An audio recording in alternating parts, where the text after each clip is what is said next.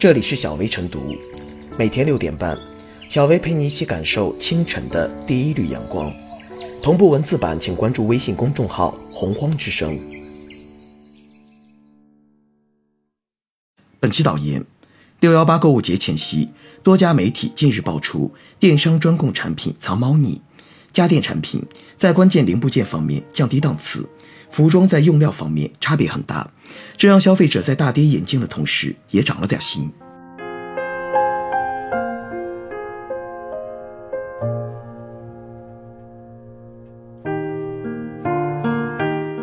电商专供莫成价低质次的代名词。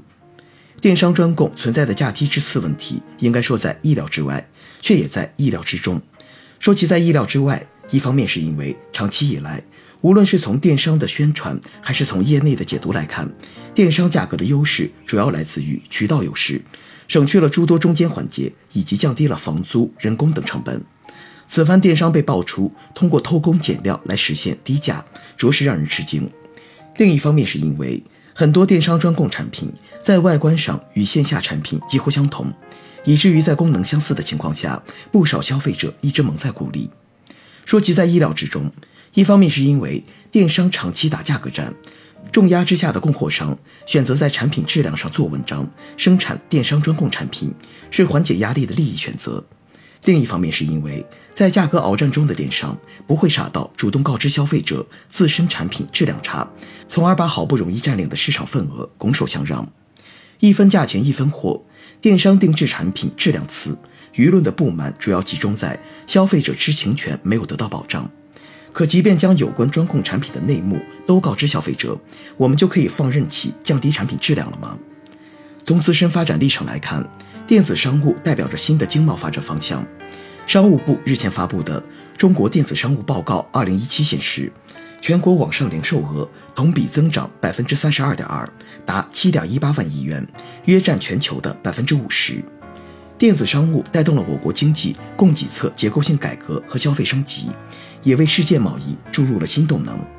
电商用价低质次的产品来吸引消费者，只顾眼前利益，不仅暴露了自身格局小，也辜负了时代赋予其的使命。从消费者需求来看，消费升级是发展趋势。尽管价格仍是消费者购物的重要考量标准，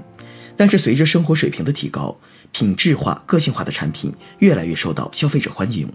在消费多元化的当下，电商应该努力为不同消费者提供不同层次的选择，而非一味的以价低质次的商品来敷衍消费者。从经济社会发展来看，进入质量时代，提高供给质量是供给侧结构性改革的主攻方向。中国制造近年来通过提高产品质量、提升服务水平，逐步甩掉了粗制滥造的帽子。电商专供却反其道而行之，令人费解。本来寄希望于带动我国经济供给侧结构性改革和消费升级的电商，很可能因为专供产品拖了质量时代的后腿。不管从哪个角度来看，电商专供都不应该成为价低质次的代名词。帽子戴上了，想摘就难了。告别价格战，回到提升服务水平的大方向上来，让消费者明明白白消费，才是赢得消费者的根本途径。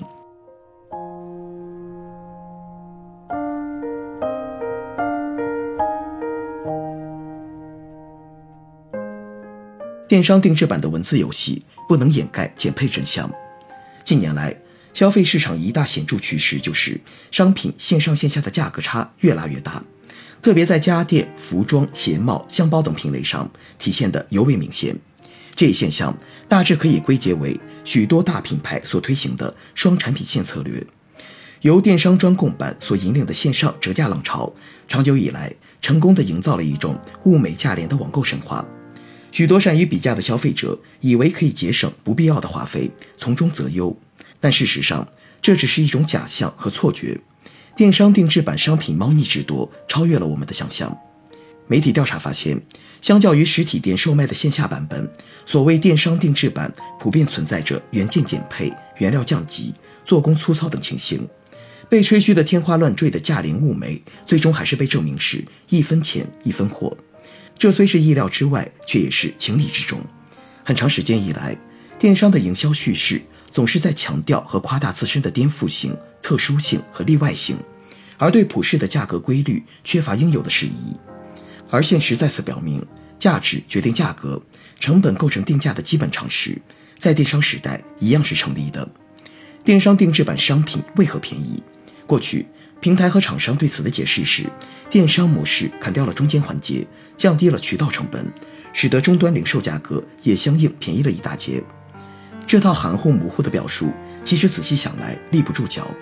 同样质量的商品，线上价格比线下便宜，被多重运输环节、店面租金推高成本的线下销售渠道，哪里还有什么活路？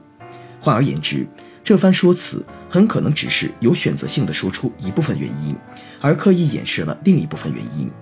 而剩下的真相就是降档、减配等一系列暗地里的手脚，乃是电商专供版商品低价的最大秘诀。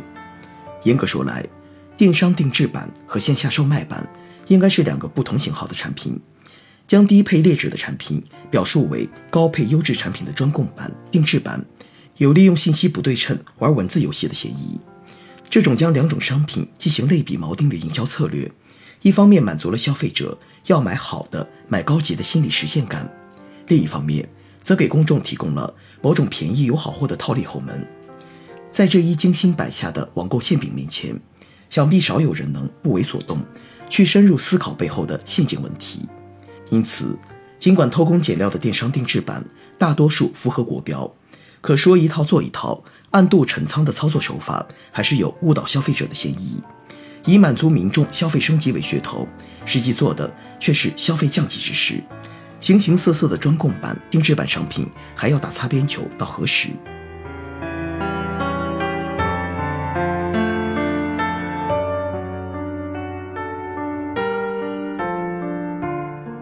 最后是小微复言，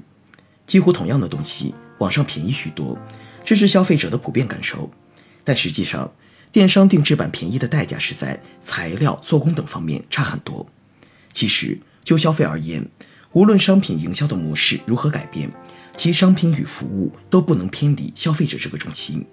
低价可能会短期吸引消费者，但只有品质才能保证消费者长期的依赖。